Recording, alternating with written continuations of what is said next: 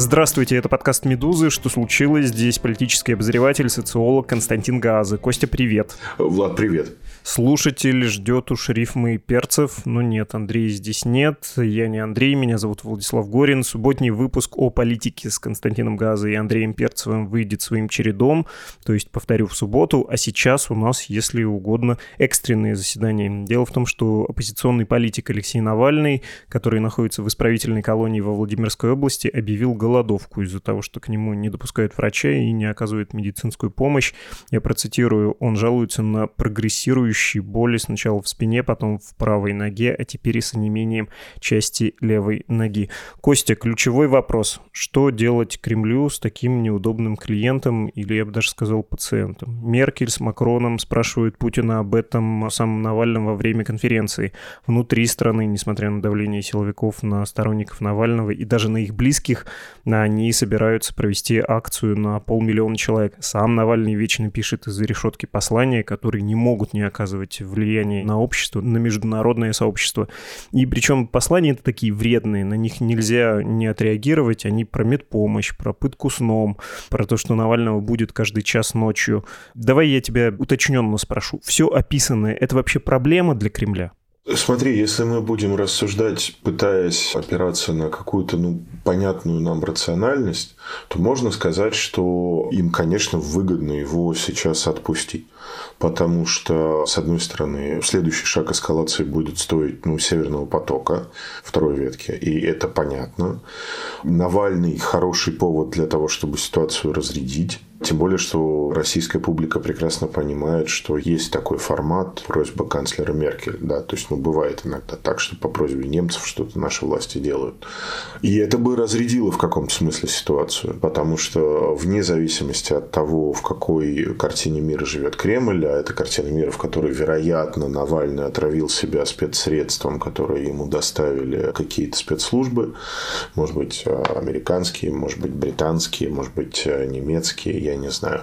И, соответственно, все остальное – это хорошо спланированная провокация, реализуемая в несколько этапов, провокация западных спецслужб.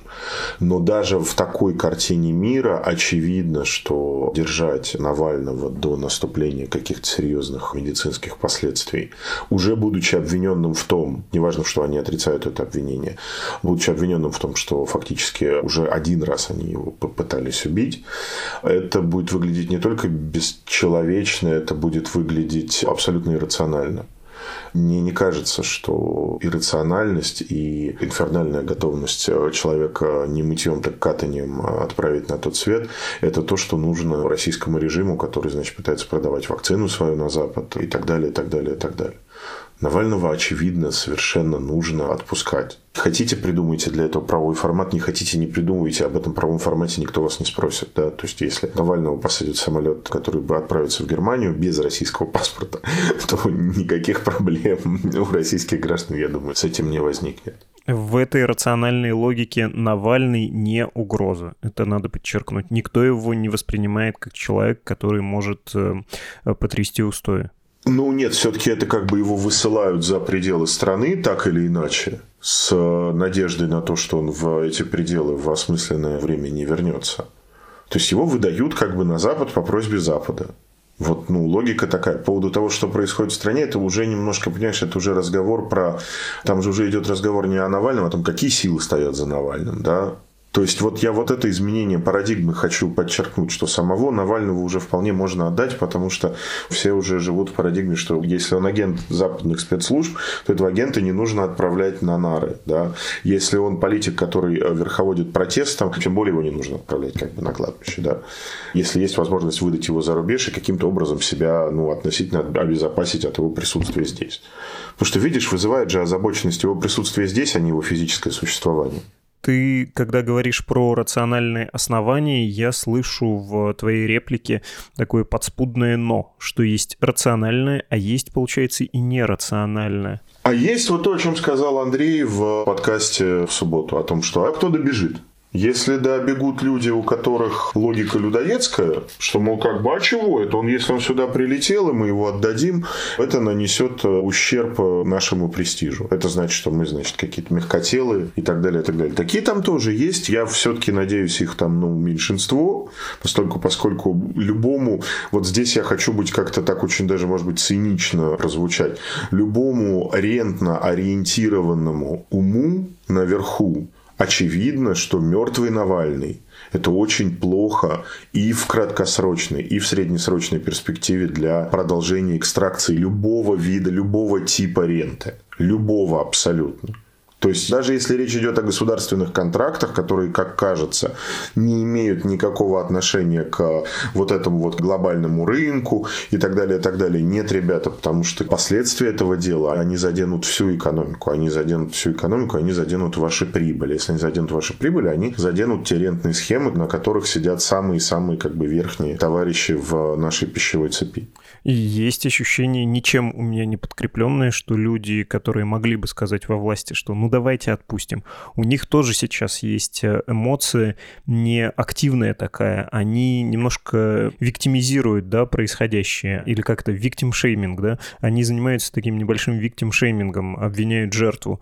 Ну, потому что в логике нашей власти он, конечно, сам виноват. Я большие тут кавычки ставлю, но это называется сам дурак. Мы тебе всеми силами говорили, или они да, всеми силами тебе говорили, сиди в Германии после Шарите, оставайся, не надо приезжать в Россию, но ты сам приперся, и сейчас в колонии. Мы тоже тебя не то чтобы специально мучаем, мы просто ничего не делаем, чтобы у тебя были хорошие условия, у всех плохие, и у тебя примерно такие же. Короче, ты Навальный, сам виноват, сам залез, мы тебе не то что мешаем, мы тебя не подталкиваем к гибели, мы просто не мешаем, не спасаем. Такая логика примерно, она тоже есть такая. Ну, это некоторое такое рассуждение того, что философ Слоттердейк называет циническим умом. Да, так можно сказать, но говоря так, человек себя ставит вне всякого политического мышления. Ну, то есть, хорошо, но продолжение того, что происходит с Навальным в колонии, это политическое событие. И нельзя сказать, что, а, ребят, мы его как бы теперь его тело, да, наш такой в очень суровой биополитической логике сказать. Ну, вот как бы там же все тушки, да, в системе ФСИН. Там же как бы ну, со всеми обращаются, вот как с телами, вот такими вот склонными побегами. Ну, значит, как бы и с ним так будут обращаться. Нет, а от того, что Навальный э, находится внутри системы ФСИН, он Навальным быть не перестал. Он не перестал быть главным российским оппозиционером, он не перестал быть лидером протеста. Поэтому рассуждать так, это значит, ну, просто на какое-то время себе надевать на глаза шоры и делать вид, что нет, нет, нет, нет, это то, что происходит уже, это уже не политическое, да, то есть все уже, это тот регион жизни, вот как бы тюрьма, да, где уже никакой политики быть не может. Нет, так тоже не выйдет. И мы начали с того, что если про Навального спрашивают э, Меркель и Макрон, значит, э, нельзя рассуждать в духе всем зэкам в России плохо. Да, ну просто как бы потому что система так создана, да, действительно, всем, кто там внутри, всем ужасно. Это отвратительная система, которую нужно менять. Но Навальный не перестает быть Навальным. И сейчас я уверен, несмотря на вот эту вот логику циничную, потому что она не просто циничная, она еще и лживая. Потому что на самом деле все очень пристально следят за тем, что там происходит. Я думаю, что и звонки идут и по линии Минздрава, и по линии, соответственно, руководства колонии. То есть, вот с одной стороны говорится вот это вот, я понимаю, ты имеешь в виду заявление пресс-секретаря президента, что это компетенция ФСИН. Ну вот, грубо говоря, эти слова, они вот разворачиваются вот в это высказывание. Совершенно верно. И на самом деле в высказывании Путина в разговоре с Меркель и Макроном эта логика примерно там такая же, просто я ее утрировал. Да, но эта логика не отменяет того простого факта, что вопрос задается Меркель и Макрону. Поэтому здесь тоже игра такая очень-очень в короткую. Как бы, да. Там огромное количество развилок. Да, пустить к нему врача, дать им пройти медицинское обследование. Там есть целый градиент того, что можно по этому поводу сделать, хотя бы дав э, понять, что здесь возможно какое-то движение. Потому что делать вид дальше, что никакого движения невозможно, ну, хорошо. 366 тысяч там сейчас, ну, то там чуть побольше на сайте сторонников Навального. Ну, будет там 500 тысяч в какой-то момент? Будет, да. Это тех, кто сказал, что готов выйти на акцию протеста в поддержку Навального? Да, что пойдет на протестную акцию. Ну, хорошо, значит, вы получите там на вторую неделю апреля протестный митинг на 100 тысяч человек в Москве и тысяч на 50 на 60 в Санкт-Петербурге. Это просто лишнее, понимаешь? Это не нужно.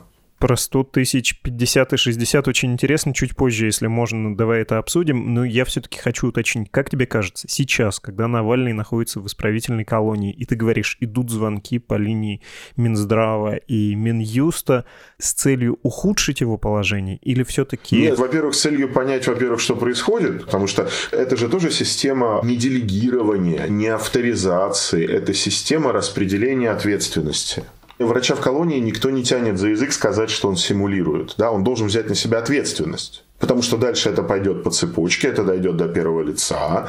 Первое лицо скажет в очередном разговоре с Макроном и Меркель, да он симулянт, у нас есть справка от врачей. Не дай бог что-то случится, начнется разбирательство, и того же самого врача могут взять за язык даже внутри этой системы. Ну, понимаешь, да? Поэтому там идет вот этот вот тени толкая ответственности. Готово ли руководство колонии продолжать делать то, что оно делает, и отправлять во внешнюю среду сигналы о том, что все в порядке? Туда же не полетит комиссия из администрации президента, ну, пока, насколько я понимаю, заниматься условиями его содержания. Ну, то есть то, что происходит, это скорее попытка угадать, чего начальство хочет, и в колонии действует по наитию. Да, это такой сложный power game, где одни пытаются понять, не провоцируют ли их на эскалацию насилия, или наоборот, не намекают ли им на то, что насилие нужно отложить в сторону и перевести Навального в лазарет, например. Да, ну есть медицинская часть в любой, тем более в такой, значит, образцовой колонии, как та, в которой содержит Навального. Ты чуть раньше говорил про то, что нет никакой проблемы Навального хоть сейчас посадить в самолет, выслать за границу, как Солженицына, без паспорта и не пускать обратно больше никогда. А все-таки в логике системы, в принятых правилах, так ли это работает? Это пространство суверенного решения. Вот это ровно то, что система с удовольствием делегирует Путину она, может быть, будет напрягаться, если он без системы объявит войну, потому что война – это бизнес большой. Но вот как бы вот такого рода решения, которые как бы чисто политические и связаны с некоторым таким вот актом вмешательства, такие решения система с удовольствием делегирует. Ну, а можно точно так же сыграть и нормальным, обычным путем через обжалование приговора и через какие-то юридические процедуры. То есть здесь на самом деле, конечно, все ждут сигнала. Вот это очень важно подчеркнуть, что здесь должен быть какой-то какой-то импульс самого верха, какое-то дрожание брови или ноги, чтобы вот это вот неустойчивое равновесие качнулось в сторону здравого смысла, да, элементарного. Знаете, ну я хочу сказать, что если Советский Союз так делал, то нет ничего зазорного в том, чтобы Российская Федерация тоже так сделала. Наоборот, в этом, извините, проявление государственной мудрости и зрелости. Потому что, еще раз, вот я подчеркну, дело же даже не в том, что одно государство убивает... Э, нет, все-таки вот ситуация, когда государство убивает своих подданных на своей территории, ну, это прям совсем плохо, но, в принципе, как бы есть Black Ops у всех, то есть там нет моральных образцов, но там есть все-таки вот эта мерка насилия здравым смыслом и политическим смыслом. И вот то, что случилось с Навальным летом, это выходило за рамки какого-то обоснованного понимания государственного насилия, а то, что если сейчас это дальше будет так развиваться, то это выйдет уже за рамки а, понимания вообще цивилизованности власти как таковой, то есть это власть, которая уже не имеет никакой формы, да, это даже уже не репрессии, это что-то принципиально другое. Поэтому здравый смысл не является в политике признаком слабости. В конце концов, жизнь не заканчивается на 1 апреля 2021 года. Может быть, он еще понадобится. Тем же самым, кто сейчас, вот как ты говоришь, сидит и говорит, ну, слушайте, мы ему говорили, что на зоне ты не сахар, да? Но если мужик, пусть сидит. Ну, нет, ребята. Это не здравый смысл. Ты сказал про происходящее летом 2020 года. Это, очевидно, про Омск и про вот это тоже тягание отпускать, не отпускать, пока Навальный в коме. Мне кажется, что и то, что происходило тогда, и другие примеры, опять же, как ты выразился, божественного вмешательства, например, с Ходорковским, строились все-таки по определенному сценарию. Нужно взять противника и поступить с ним примерно как с героем романа 1984, когда человек проходит через испытание, над ним демонстрируется такая полная тотальная власть, и неважно, что он сам потом думает, раскаивается, не раскаивается, является ли он сломленным или нет, чего он потом будет делать. Главное продемонстрировать тотальность этой власти, чтобы потом миллионы людей, ты, я, еще кто-то про себя думали, «Э, хочу ли я провести 10 лет в Читинской колонии или побывать в гостеприимной Владимирской колонии с побудкой каждый час ночью. Ну нет, увольте, да, вот этого мне не надо. Здесь сейчас такой же сценарий будет, скорее всего. Ну, то есть Навальный после какого-то времени в колонии, после каких-то последствий, после вот такой тотальной безысходной власти над ним продемонстрированной будет отпущен? Или тебе кажется, что система способна, и там Владимир Путин лично способен довести дело до конца, до каких-то непоправимых лично для Навального последствий? Я не буду судьей, э, может, не может. Э, понимаешь, здесь дело не в этом. Здесь дело в том, что на эту ситуацию так или иначе смотрит вся страна и весь мир. И это к тому же, вот очень простому тезису, Навальный не перестал быть политиком от того, что он стал заключенным. И можно сесть и посмотреть на исторические примеры. Они есть. И все эти исторические примеры, так или иначе, они в пользу тех, кто сидел, а не тех, кто сажал. Довести дело, если ты имеешь в виду, что может ли система убить Навального, в смысле технической способности может. Особенно в своем вот этом вот концентрированном виде, а концентрированным ее видом является исправительная колония. Технически может осознанно как политическое решение, ты понимаешь, тогда, по сути, ты вопрос ставишь о том, согласен ли я с тем, что Путин отдавал приказ тогда, Неважно, было это в 2017 году, когда начали следить за Навальным якобы сотрудники специализированного НИИ ФСБ, или непосредственно в августе 2020 года. Да? Я не знаю, я до сих пор все-таки ну, в себе сохраняю какие-то там 20-30% надежды, что это был эксцесс какой-то фракции влиятельный, да, обладающий способностью ставить оперативные задачи спецслужбам в том или ином виде, но что мы знаем в конце концов. Поэтому сейчас, честно, мне кажется, все-таки нет, не способен способен. Точно так же, как я думаю, что если бы в августе 2008 года президентом России был Путин, а не Медведев, российские войска бы не вторглись в Грузию. Понимаешь, да, вот все-таки у него был один момент вот с Крымом, но там обещали, что будет без крови вообще. А тут все-таки будет, извините, труп, причем труп, который под кровать. Я, извините, я очень грубо говорю. Труп, который нельзя замести под кровать и сказать, вы знаете, он... Ну, как с Магнитским, короче, нельзя сделать уже, да? Все, уже все знают, кто такой Магнитский. Я надеюсь, что вот это нежелание публично морать руки на людях, оно все-таки возобладает. Хорошо, про 100 тысяч человек на митинге в Москве и 60 тысяч в Петербурге. То, что ты произнес, э, если ситуация будет э, развиваться так, как сейчас развивается, тебе кажется, это возможно? Да, абсолютно. Э, нужно же понять, что каждый эту ситуацию должен примерить на себя. Не в таких, конечно, масштабах, но в целом речь идет все время об одном и том же. Как это не страшно прозвучит даже в истории с э, предпринимателем э, Барандовым, речь идет тоже о том же самом. Просто в одном случае к зэку приходит каждый час с фонарем, его будет сотрудник колонии, а там к человеку, который типа коллекционирует оружие, и при этом вроде бы у него все документы есть, и соседи про него типа хорошо а, даже отзываются. К нему просто приходят росгвардейцы и полиция, и постоянно его трясут, проверяют у него там эту оружейную комнату и так далее, и так далее, и так далее. В какой-то момент он говорит, я вас просто не пущу. То есть здесь очень простая база для солидарности нужно начать ставить какие-то точки в вопросе о том, сколько есть прав у полиции, сколько есть прав у Росгвардии, сколько есть прав у ФСИН и прочее, прочее. Мы не находимся в состоянии военного положения. Это не тотальное государство. Его руководители ориентированы на прибыль и vivre, так сказать. Да? Не нужно начинать в какой-то момент пытаться делать вид, что ты Иосиф Виссарионович Сталин. И это очень простая база для солидарности. Я проще базу для солидарности представить себе не могу, чем простая и ясная декларация того, что у государства есть границы. И в жизни Алексея Навального у государства должны быть границы. Государство не может взять его и убить. Оно не может просто взять и убить гражданина. Нет, так не может быть. Вот и все. Здесь не нужно даже очень сильно не любить Путина. Здесь можно циническим образом или каким-то другим э, принимать. Но при этом понимать, что если ты дальше собираешься здесь жить, то хотелось бы любому человеку, который собирается здесь жить, хотелось бы, чтобы здесь граждан просто так не убивали. Понятно. Ты упомянул Владимира Барданова, предпринимателя. Это тот самый, который отстреливался в своем коттедже в Подмосковье и кого брали штурмом там на протяжении нескольких часов, девяти в итоге. Коттедж сгорел. Недавняя громкая история. На «Медузе», кстати, есть э, кадры эксклюзивные его арсенала, о котором шла речь, что он как бы незаконный, хотя, видимо, там все законное. Давай в завершении поговорим про феномен голодовок, тем более применительно к нашему отечеству. Сейчас часто вспоминают и ирландскую голодовку времен Тэтчер, когда она не пошла ни на какие уступки, объявившие голодовку прям вот буквально умирали от истощения. Многие вспоминают советскую историю.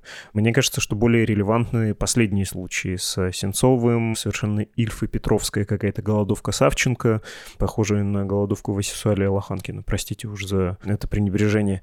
Вопрос. Как инструмент э, политического давления голодовка в России работает?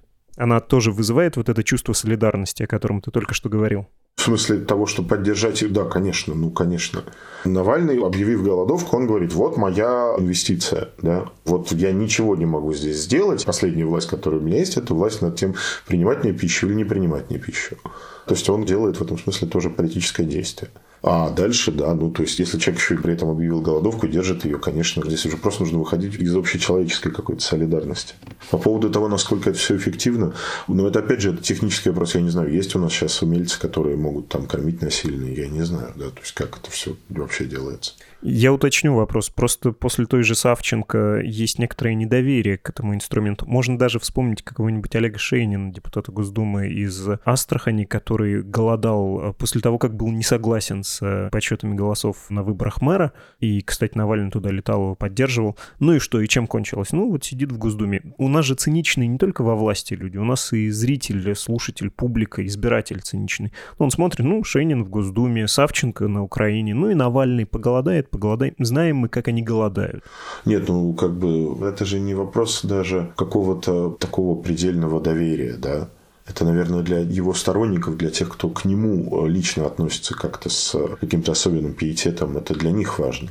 А в целом важно, то, что человек продолжает совершать политические действия, продолжает оставаться политиком. И тот вопрос, который он как политик ставит, он представляет э, интерес для всех граждан России. Ну, кроме тех 15%, э, которые действительно верят в то, что это провокация западных спецслужб. То есть здесь все-таки есть какое-то количество граждан, которые вообще не считают, что все происходящее с августа реально. Но остальные-то они понимают, что здесь какая-то фигня случилась, что это все не просто так. Подводя итог, то, что происходит сейчас с рациональной точки зрения, было бы лучше прекратить. Это делается методом, как ты сказал, божественного вмешательства, то есть личным политическим решением первого лица, но первое лицо сильно зависит от тех людей, которые к нему придут с готовым решением, кому он поверит в большей степени. Ну а продолжение этой ситуации, оно, как ни странно, выгодно Навальному. Навальный умеет это использовать. Он, несмотря на то, что находится за решеткой, остается действующим политиком и умеет создать ситуацию, сформировать повестку, что, в общем, великое умение для любого политика. Все верно? Да, но это просто такое последнее оружие. Единственное, надо понимать, что после голодовки там не очень уже что-то в арсенале есть. Ну да, он продолжает действовать, но это, в общем, уже у стенки человека. Это тоже важное уточнение, что для эскалации исчерпаны ресурсы политика — это, это, конечно, часто пространство еще и эскалации, такого нагнетания.